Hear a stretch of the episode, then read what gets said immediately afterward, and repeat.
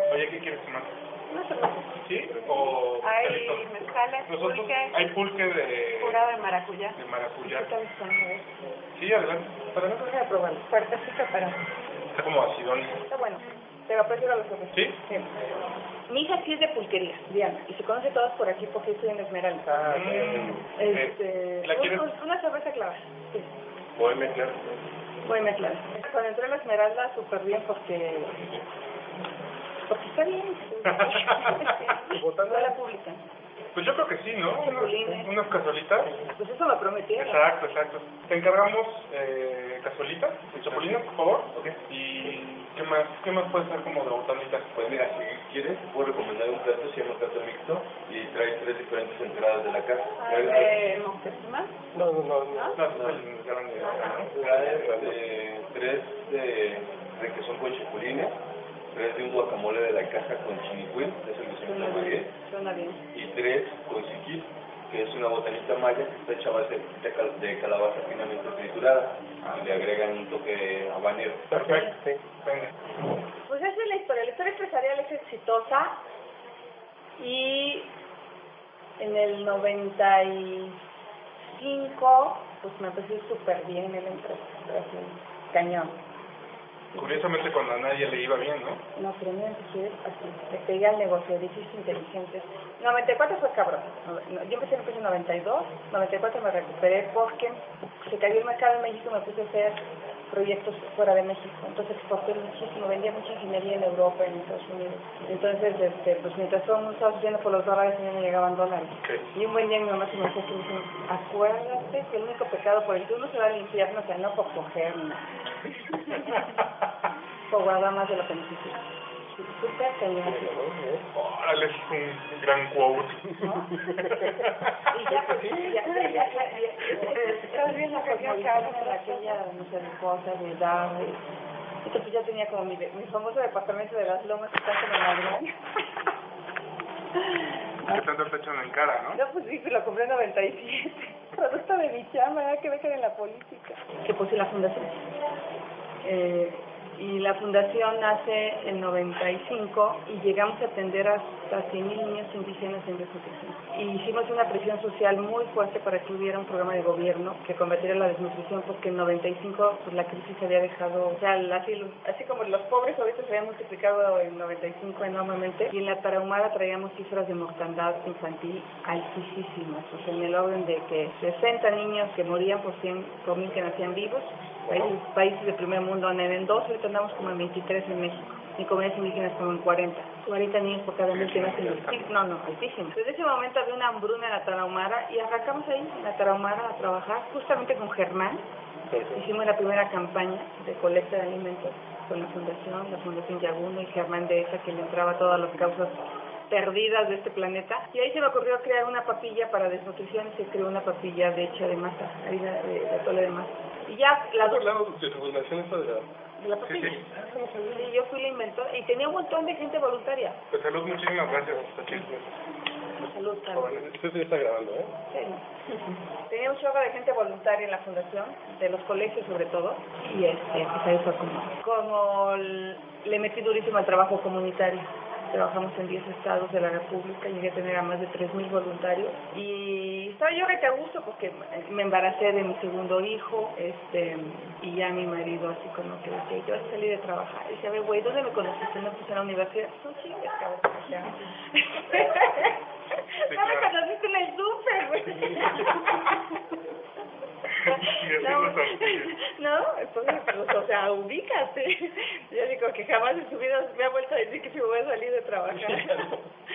ya no. Y la verdad sí le bajé al trabajo eh, y fue muy chistoso porque me vino a hacer una entrevista una periodista sueca y me dijo, oiga, pero a ver, nosotras en Suecia con el marido gana menos porque mi marido se fue como que por el lado corporativo y yo fui por el lado empresarial. Obviamente pues, es más arriesgado el empresarial, pero el corporativo es seguro. Te jubilas, te Claro, prestaciones. pero decía, la ganancia...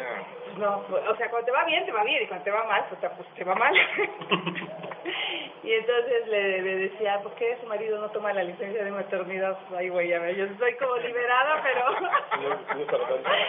Me dijo, nosotros en Suecia, cuando el hombre gana menos que la mujer, eh, la mujer se, se queda trabajando y el hombre se va a su casa. Y yo así como muy, pues, muy aguda le digo, oiga, y que las mexicanas somos más pendejas que las suecas. Y me dice, ¿por qué? Le dije, porque aquí todavía no descubrimos cómo le den chichi los hombres a los niños, pero en cuanto le hallemos... Dijo, bueno, no, le damos mamila. Y ahí fue donde yo un poco la reflexión que hacía era este lado femenino que tenemos las mujeres y que no tenemos por qué sacrificar.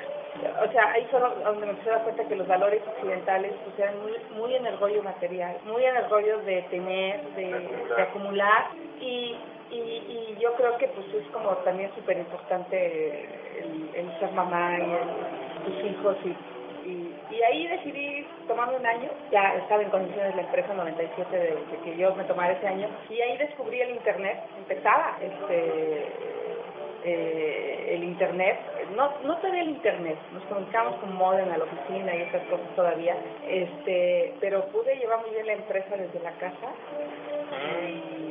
y la verdad es que como que ese alto te da un chorro de reflexión porque estás como en una autopista aquella de 200 por hora y cuando eres mamá pues te bajas como a la terracería, ¿no? O sea, o sea, sí sigues en la loca, pero no en esa loca de, de, de, del empresario, de, y fue, fue, muy padre, fue muy padre ese, ese, espacio y ahí me inventé otra empresa que por cierto es mucho más exitosa que Hightech y ya le di más forma a la fundación y y bueno, regresé muy, bien en el 98 y en el 2000 es cuando Fox me, me, me, hablan a mi oficina, ¿no? O sea, y me dicen que así un, un, un era un medio mamón porque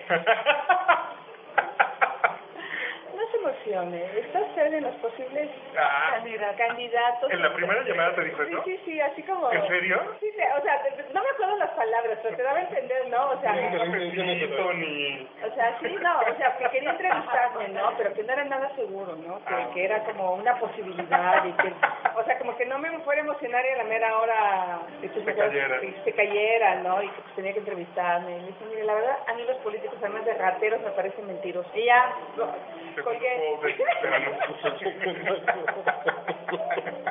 y este y ya colgué, ¿no? Y dije, hay que tomar de pelo, ¿no? O sea, yo, yo así me quedé pensando. Sí, que me llamen para pedirme tarjeta de teléfono porque me gané un es lo mismo. Y pues yo estaba súper a gusto. Acaba de ser mamá, este, Juan Pablo tenía dos años y medio, la fundación caminaba súper bien, teníamos el programa en 10 estados, eh, por ejemplo, trabajamos en un pueblo que se llama San Lucas Camotlán en Oaxaca, que íbamos caminando, no había camino, este, en la Tarahumara, en la Huichol, en la Cora.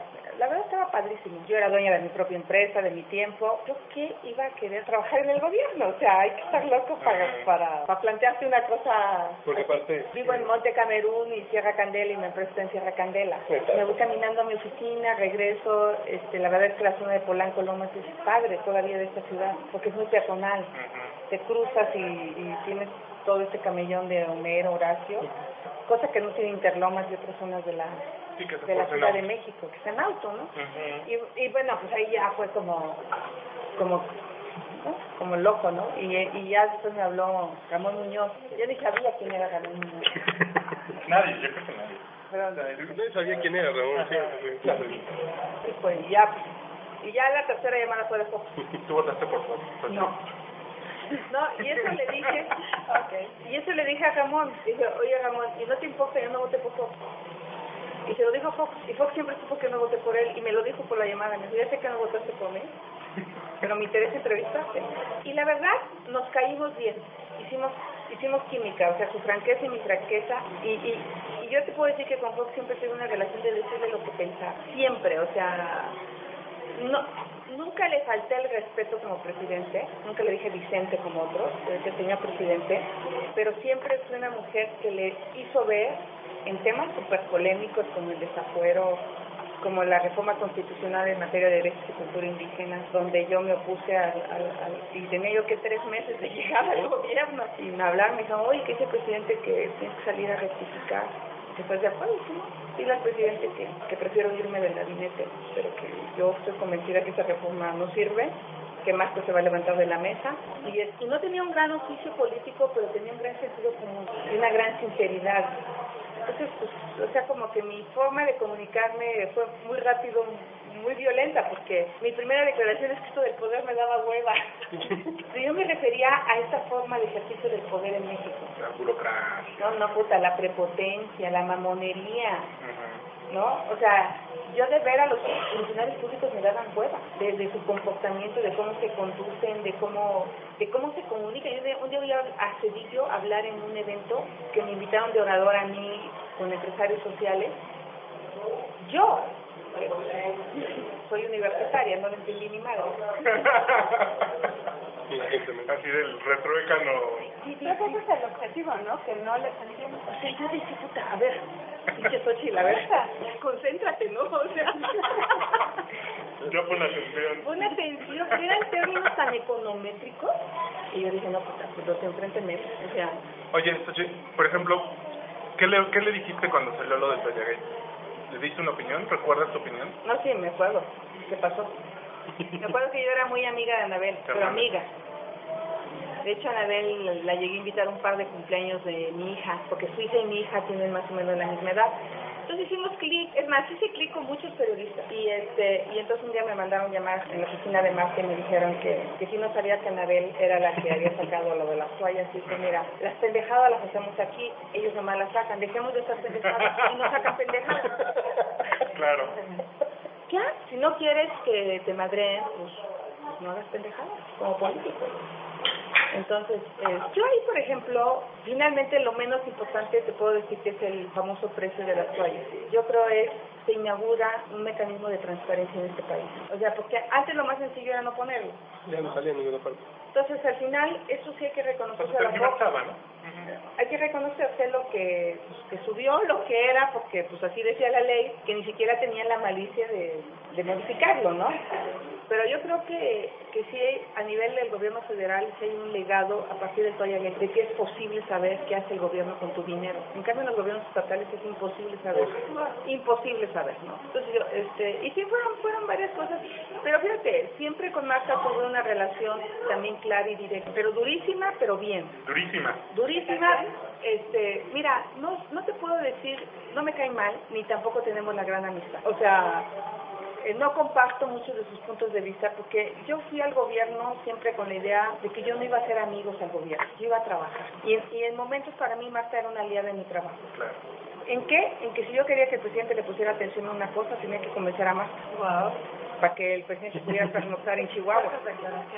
No, es sencillo. Ay, ¿tú crees que, tú crees, no, ay, tú, tú, tú crees que las esposas no mandan? Esos son pendejos. o sea, mandan más de los que creemos. Y, y, y, y tú, tú crees que las señoras no toman decisiones? Claro que sí. Entonces, obviamente dice, oye, ¿qué te parece si vamos a dormir a la tarahumara? Y si le dicen, no, ni más, pues ya dice no, ¿no? Entonces, es como ser inteligente. Claro. Ver por ¿No? Sí, y con un poco de sentido común de Texas, ¿cuál es el camino para Sí, conseguir no, el sobre resultado? todo para mí era que se fuera a dormir y que, porque yo me llevo a Fox a dormir a muchos lugares de este país, a, a, a dormirse en un albergue, a dormirse en una cabaña y que realmente viera cómo es este país por dentro. Me lo llevé a Jesús María, durmió en Santa Teresa, durmió. ¿no? Estaba conmovido de la brutalidad de la pobreza. Tú solo así puedes entender que pasé de 870 millones de pesos de presupuesto a 7.500 millones que dejé en tres años. Wow. O sea, si tú ves los resultados de mi gestión, yo tomo la comisión en 2004 y en 2006 la entrego con 7.5 veces el presupuesto que me habían entregado. Entonces, mucho tuvo que ver, pues que, que también Marta se alió en este proyecto. Por ejemplo, me abrieron la puerta para Coca-Cola y le sacamos 10 millones de dólares a Coca-Cola para arreglar los albergues. Entonces, para mí lo importante era realmente dejar un- una nueva manera de hacer política pública en este país a favor de los pueblos indígenas. Y Marta era una parte importante, sí, ¿por qué negarlo? Nunca hice arreglos perversos ni nada, no simplemente me decir, oye, estaría bien que vinieran a la Tarahumara y mira que los niños y mira que las mujeres y... ¿No le ofreciste apoyarla en su candidatura a la presidencia? Al contrario, ¿Así? Le dije que no estaba bien, o sea, que a mí me daba pena que se burlaran del presidente, que yo viajaba en aviones comerciales y oía lo que la gente decía. Y un día escuché en el avión decir que en los pinos se requerían dos ginecólogos para amarrarle la trompa a los dos. ¿No? Y dije, a mí, yo tengo que respetar a mi jefe. Esa anécdota te la ¿Se contaste más tarde. ¿Se la conté? ¿Y qué te? ¿Y cuál fue su reacción? No sé, de mí, o sea, de mí no se sorprendía nada porque yo hablaba, o sea, y, y Fox yo digo que con quien más se divertiera conmigo, porque en el fondo yo creo que, mira, todo el mundo hablaba pestes de Marta atrás y enfrente le limpiaban el piso con la lengua, puta, eso a mí me encabronaba, de veras, yo, yo vi personajes expresarse atrás de Marta espantoso y enfrente de ella, entonces yo no, yo le decía lo que pensaba y, y, y la respetaba y nos llevábamos razonablemente bien. O sea, siempre hubo una, una posibilidad de comunicación. Y yo te puedo decir que, que sí fue una aliada de mi causa. O sea, como esposa del presidente es importante que sea aliada de tu causa. Qué bueno que era sensible, ¿no? Sí, digo, en ese sentido fue una aliada de mi causa. Nunca me pidió hacer negocios ilícitos, nunca me pidió un tráfico porque sabían que, que, que- que Pues conmigo no iban a contar. O sea, sabían de qué lado me conducía. O sea, yo manejé miles de millones y no tenía un peso. O sea, eh, eh, es más, durante años de mi vida le he puesto a la fundación, imagínate que hoy voy a ir a, a tumbarla de donde sé que le, le, le Claro. toca poner. Entonces, la verdad, o sea, Para tu fundación nunca te dijo vamos a aliarnos. por ejemplo, yo le dije que no estaba de acuerdo que hiciera el concierto, por cierto, hablando del Elton John, Ya me invitaron, ¿no? Este, no le tocó mi pues, pues, pagando el boleto, ¿no? Pero, por ejemplo, yo le dije, eso de comer caviar, a comprar frijoles para pobres, nunca me ha parecido bien. ¿Qué? Lo dije, sí, en que había llegado el gobierno. Y le sugerí que cancelara ese concierto del concierto. Además, con el asunto de usar el castillo de Chapultepec y todo, imponer, ¿no? La autoridad. Yo se lo decía. Y, y, y en general, los políticos son unos lamehuevos, en general. es que como que esa es la forma, ¿no? De, de garantizar el éxito en la política. A mí me funcionó al revés. Porque eras la única, ¿no? A un día le pegó en la mesa y me dijo, no, tengo dinero. Y me cabroné, porque me gritó, estaba pidiendo mil millones más de presupuesto. y chingue, y chingue, me lo encontraba en los pinos y le pedí, y me lo volví, no, yo le dije, me va a soñar, ¿eh? Cuando me contrató le dije, me va a soñar, acuérdese de mí. Yo soy de las que saben hacer las cosas y las vengo a hacer. Dijo, no, es que va a estar al lado de mi oficina. Piénsalo bien, ¿eh? no, que sí, que. Bueno, no, no, me soñó a los seis años. Y este, me levanté, a ver, piensa bien qué vas a hacer, ¿no? Me dan ganas de mandarlo al diablo. Y, y regresé y ya me bromeó, ay, Soco, esta socia brava, ya no puedo. Quiere más lana, ya no tengo. ¿Pero no reaccionaste después de que te gritó? No, ¿No le dijiste nada? no, nada. O sea, yo me levanté, tomé agua, respiré profundo y dije, Siempre eres así. ¿no? No, en general soy muy dura, pero también tengo la inteligencia de qué fue lo que pasó con la periodista Patricia del Villar cuando me dejó hablando sola. Todo el mundo se imaginaba que le iba a madrear y no, yo me eché mi media hora del monólogo y, ¿no? Entonces, este, ya... ¿Qué onda con eso? Está como inédito, ¿no? Ah, inédito, como inédito. Es como de tesis de... No, ¿por qué? Pero es que en Hidalgo las cosas Ah, bueno, no que platíquenle de su bagaje.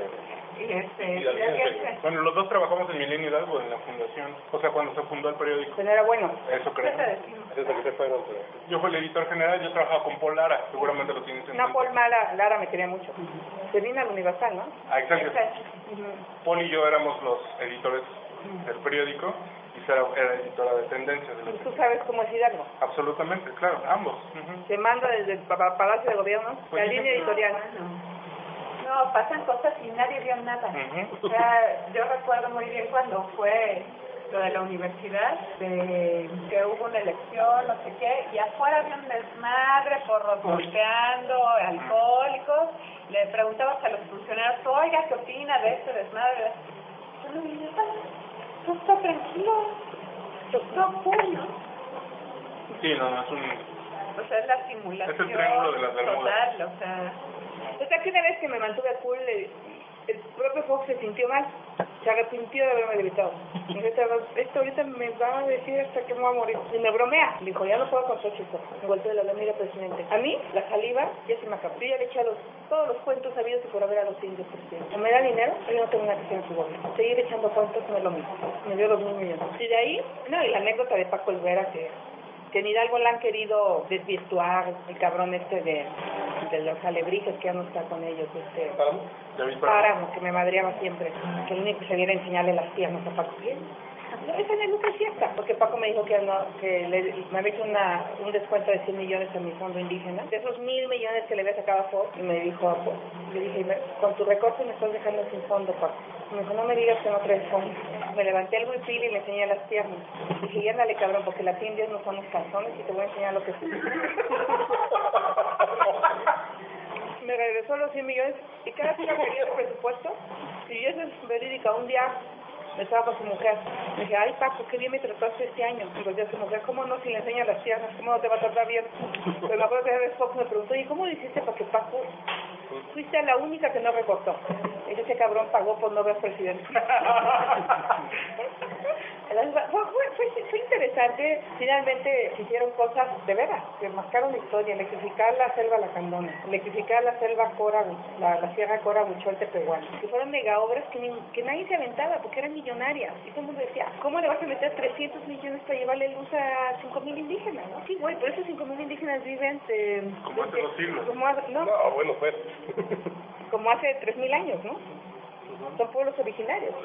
Entonces, ahí encontré, ahí, ahí tuve la complicidad de Fox, de Marta, en ese sentido. O sea, como que mi área no causó ni envidias, ni, ni me metí a grillar, ni me metí de panista, ni de prisa, ni perredista, ni, ni quise ser candidata de Hidalgo. Simplemente me metí a hacer mi trabajo, a concluir mi trabajo, a tratar de hacer algo diferente en la institución, a dejar un servicio civil de carrera, este compramos el edificio que se les quedó, en fin, y el día que acabé, acabé y me fui. sea, ¿Por qué no hay más funcionarios así? Con 20 funcionarios así funciona mucho mejor el país, ¿no? yo creo que en mí sí se mezclaron varias cosas. Mi origen sí me da una identidad muy fuerte y una formación de valores muy, muy, muy sólida. Ahí no, ahí no se andan con rodeos, ahí no puedes ser medio honesta. Ahí o eres honesto, eres honesto, punto. Pero no te, no, o sea, tus papás te educan en un entorno de, de absoluto Claro. honestidad. Yo, yo me acuerdo que un día de la tienda me dio 10 centavos de más y pensé chingármelos. No pude, porque no sé cómo, no sé cómo te, cómo te forman. Es un colectivo el que te forma. Y, y finalmente, ya, o sea, esa, esa formación fue muy importante. Y en darme cuenta de todas las carencias, ¿no? Todo este rollo del alcoholismo de mi papá, que a pesar del puto video ese que dice, no, que no fue, no, no, puta, nadie sabe lo que, más que tú que estás sabiendo. Fue una historia de terror. Entonces ahí me nació toda esta lucha por las mujeres. Pero decía, ¿cómo mi madre va a agachar la cabeza el resto de su vida? Y me peleé del pueblo y me vine a la ciudad. Entonces, esa, esa, esa formación básica, esa historia de lucha en la ciudad, de llegar aquí a los 17 años, sola, entrar a la facultad de ingeniería, trabajar y estudiar, está cabrón. ¿De qué trabajaste con Miguel? De telefonista. Se requiere que de veras tengas ganas y te pasa de todo, te roban tu lana, te tortean, te... No, no, no, me pasó de todo. Viví en un cuarto de hotel por Iztapalapa, ¿no? no, Es, es, llegó un momento que dije, no hay muere. Empecé a, o sea, el, el pueblo, pues puta, marido briago y jodido, pero bueno, Claro. ¿no? Era demasiado agresivo el entorno de la ciudad. Y en realidad la burocracia, de, por ejemplo, del gobierno federal, aunque cambien los apellidos, son en realidad familias, ¿no? Que tienen relación con el poder o que ya tienen relación de muchas Es una, generaciones. ciertos niveles, porque también hay otros niveles que vienen también de sectores muy marginados de la Pero debe sociedad, ser la al minoría. contrario, como que lo que aprenden es que jodiendo es como... Pues es que hay un, hay, hay un colectivo, ¿eh? Pero, pero, pero mira, a mí, yo creo que mi institución sí puede contener en gran medida la corrupción, porque tú eres el ejemplo. O sea, si saben que el jefe roba, chingas todo. Pero si saben que el jefe, y, y, y además que tú tengas un liderazgo, yo creo que yo logré conectarle a la gente esa pasión, ese amor, esa entrega, ese compromiso. Claro. Porque la verdad el que pasa por ahí y no se simbra es que o sea, es un cabrón que no tiene remedio. Eh, Te toca trabajar para la gente más vulnerable, en condiciones de vulnerabilidad. Y además eres un personaje muy atractivo para los medios, ¿no? O sea, abiertamente te gusta el fútbol y mientras madres, ¿no? No, O sea, más bien no me... eres un personaje muy atractivo. No, Porque me, aparte, no modifique. Inusual, pues, inusual. Porque no es de la clase. No, es que todo el mundo pone pose, Exacto. ¿no? Porque dicen que lo correctamente político es decir esto y lo otro. Exacto, exacto, ¿Quién me valió madres? Porque yo dije, o sea, puta, si no les parece me voy a mi empresa y ya. O sea, yo siempre partí de la cosa que yo tengo en qué vivir y por eso también eh, esta experiencia por Hidalgo fue, fue una experiencia interesante porque al final de cuentas nunca lo vi como una obstrucción de poder, sino lo vi como una posibilidad de demostración a la ciudadana con dos camionetas y tres pesos podían meterles un puto pedo a esos cabrones. Y por poquito lo logramos, por poquito. Yo creo que con dos semanas más de campaña Y lo de la noche antes, ¿no? Y con, y con- pero hubiéramos tenido que llegar con 10 puntos arriba para, Para que para, para que se bajara. Ah, ok. O sea, tenemos que ver y llegamos dos puntos arriba. O sea, no nos alcanzó. Y el trato en medios, aunque el- la influencia que tienen los medios en el- la gran población es muy marginal, No, sí, sí, sí, sí. este, también que, que, que no pongan Xochitl Galvez y pongan en lugar Berta. Berta, ¿no? O sea, es una mamada. O sea, yo cuando veía eso decía, qué, qué poca dignidad profesional. No, no. Ni siquiera ética, cabrón. O sea, Y de repente los medios, los- de repente decían, Xochitl está peleada con los medios. Y un día le dije a los reporteros, ¿sabes, chavos? Con ustedes no es la bronca. No. Ustedes es su chamba. Yo lo respeto. La línea editorial es el problema. O sea, yo sé que aquí hay periodistas que quisieran hacer periodismo, pero que no pueden. O sea, yo, no tengo, yo ni estoy enojada con ustedes. ¿Quién- ¿Quiénes son los dueños del Vía Libre, de todos esos periódicos? Los personajes ligados al poder en Hidalgo. En, en- en Hidalgo no sobrevivirían toda esa cantidad de periódicos No si no fuera por el chayote. Claro, no vende. Pero no tuve depresión, no estoy enojada, estoy contenta. Por eso cuando este pendejo tuitero dije, "Ay, eres una perdedora. Ja, ja, ja. Dije, no, güey, me sigue, soy una ganadora. O sea, ¿no? Además el asunto de la, di- la diferencia que lograste es como histórica. Pero además, o sea, competir con todo el, Con todo. el órgano, maquinaria. No, Más allá que la, eh, lo que hiciste de no, sobre, de no sobrepasar el tope de campaña, de, Claro. de ser muy respetuosa, Claro, decidí hacerlo, a huevo. Yo pude haber adentro. y A que ver, pusiera un, eh, una gran desventaja. no, es que, es que mira, a ver, que es la cuestión de convicción. Yo decidí que mi candidato, o sea, que yo iba a darle tres meses de mi vida a este tema y que el primer tema era competir con el tope de campaña. Entonces todo el mundo me dijo, sí, mejor vete a dar clases de ética a la UNAM. Adentro de tu equipo, ¿no? Sí. Sí, sí, me lo dijo. El que era mi coordinador de campaña. Esto es la política. Ay, güey.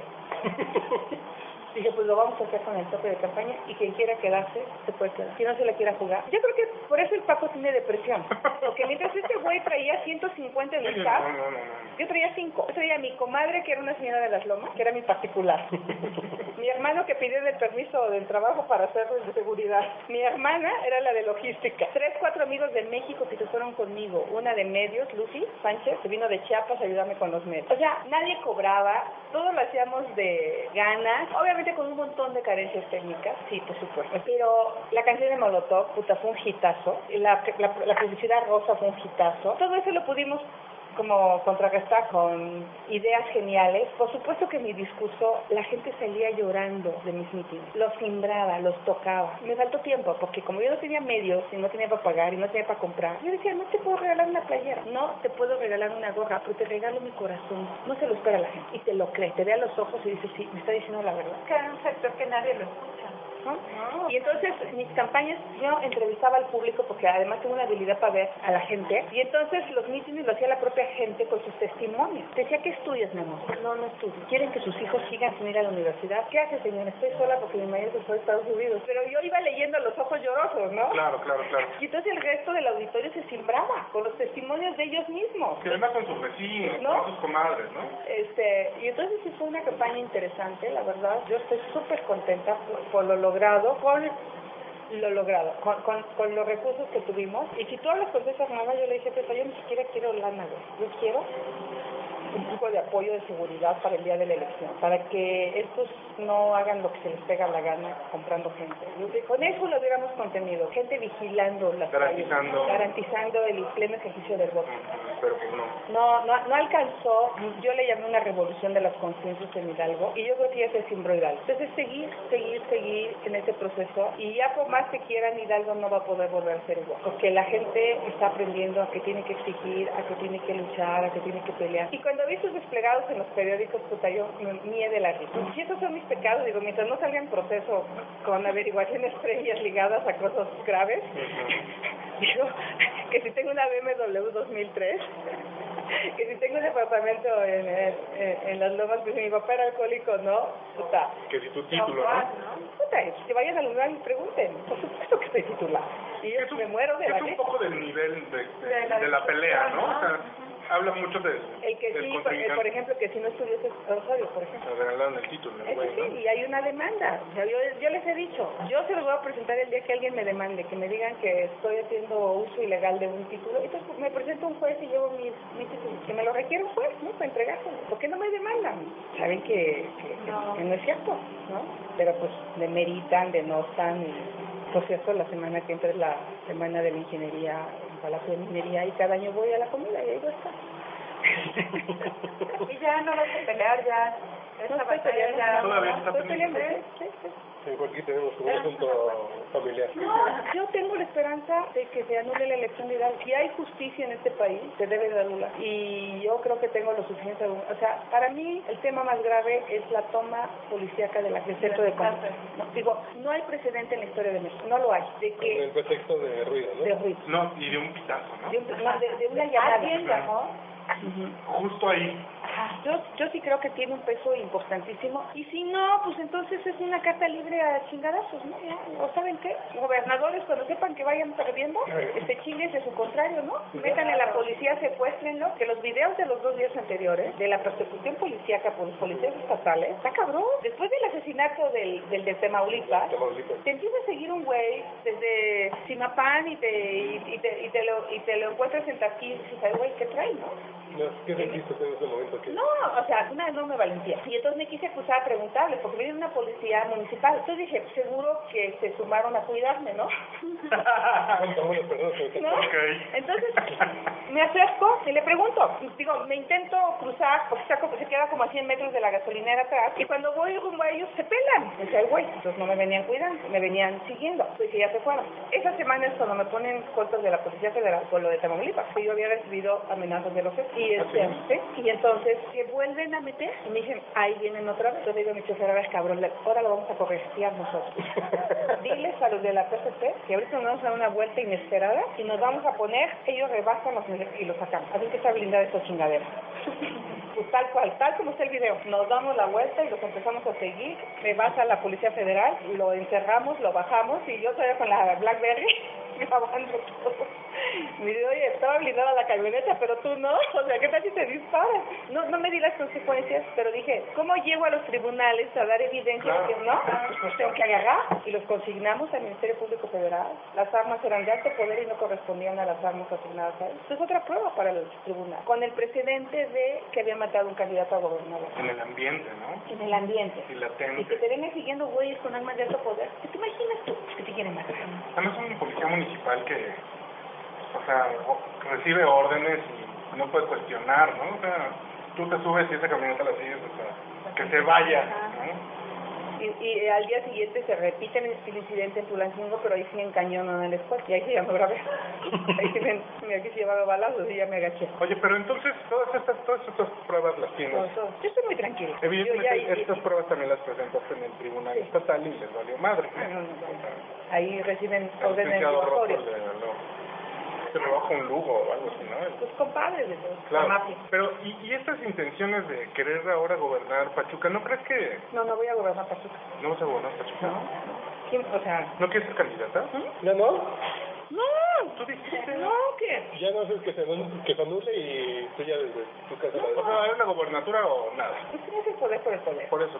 Pero bueno, Ah, no, también pero- sería una forma como de ayudar. Hay gente que se puede hacer muy bien en Pachuca. Si se llegara a anular Hidalgo, la ganamos. Y si no se llega a ganar, yo quiero orquestar un movimiento ciudadano nacional. Yo creo que mi presencia nacional es Tu importante. reconocimiento, ¿no? Sí, yo tengo tuiteros desde Baja California hasta Yucatán. Pues sería como el fin. Mira, o sea, no es posible que los 15 diputados se compren su iPad con nuestra lana. Bueno, No se la regalen cuando ellos tienen un ¿No? sueldote. No, no, que no manchen, ¿no? Y no es posible que les demos coches y choferes cuando ese país está muriendo de hambre. En realidad lo del EPAD es una No, no, cosa. vale madre, pero eso, pero es eso, eso y todo. Si le sumas a todas esas pendejadas, No, lo deberían trabajar.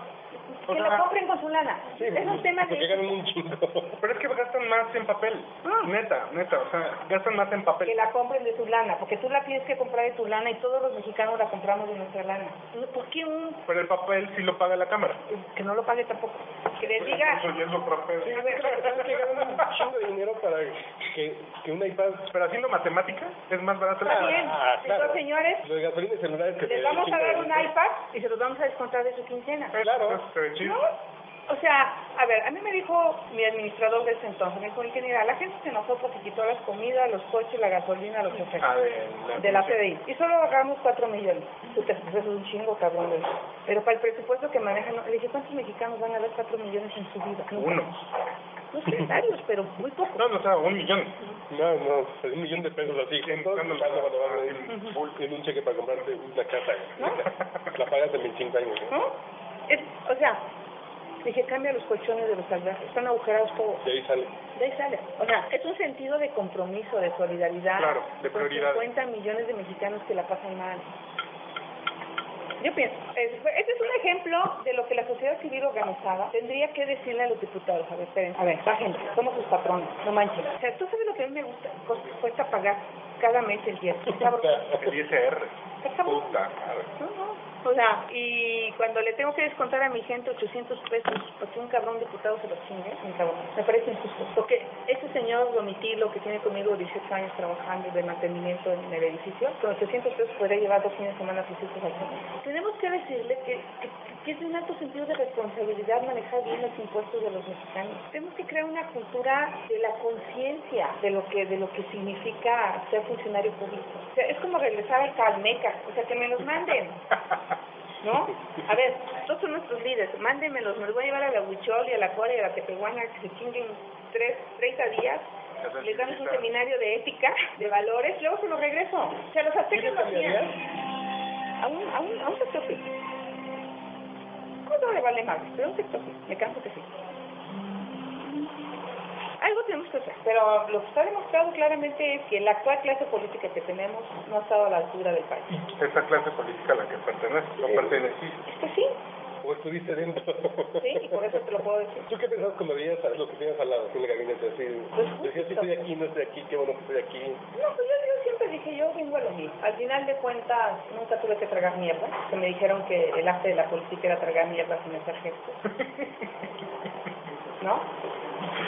Cuando me avisaron que Calderón le había bajado el presupuesto a la Comisión de Pueblos Indígenas, yo no esperé saber si Calderón iba a ratificar o no me iba a ratificar. Simplemente presenté mi renuncia ese día a las seis de la tarde. Esa era la señal que o sea, esperabas, ¿no? Ah, ok, dos mil millones menos a los pueblos indígenas, está bien, se acabó. Y ni te peleas. Pero no hubiera valido más la pena que te quedaras a pelear por los pueblos indígenas. También. Pues digo, también cuando te quedas a pelear en qué condiciones, ¿no? Si no es una prioridad, pues no es una prioridad. Y, Sí, y esto es como los grandes amantes, hay que irse cuando más te quieren, ¿no? Ya cuando, cuando ya no te toman la llamada, ¿no? cuando ya pesas. ¿No? Hay que saber irse. En la cúspide. La cúspide del amor. Yo estaba en ese momento, una buena imagen. ¿Para, para, para qué? A pelearme de razón. Me quedo con esa parte. Lo que le aporté al país seis años una reforma constitucional en materia de derechos de cultura indígena, la creación del Instituto Nacional de las Lenguas Indígenas, la creación de la ley de derechos lingüísticos. O sea, que hicieron cosas importantes. A veces esta necesidad de que te sientas indispensable tampoco es. Pero porque tengo mi paracaídas.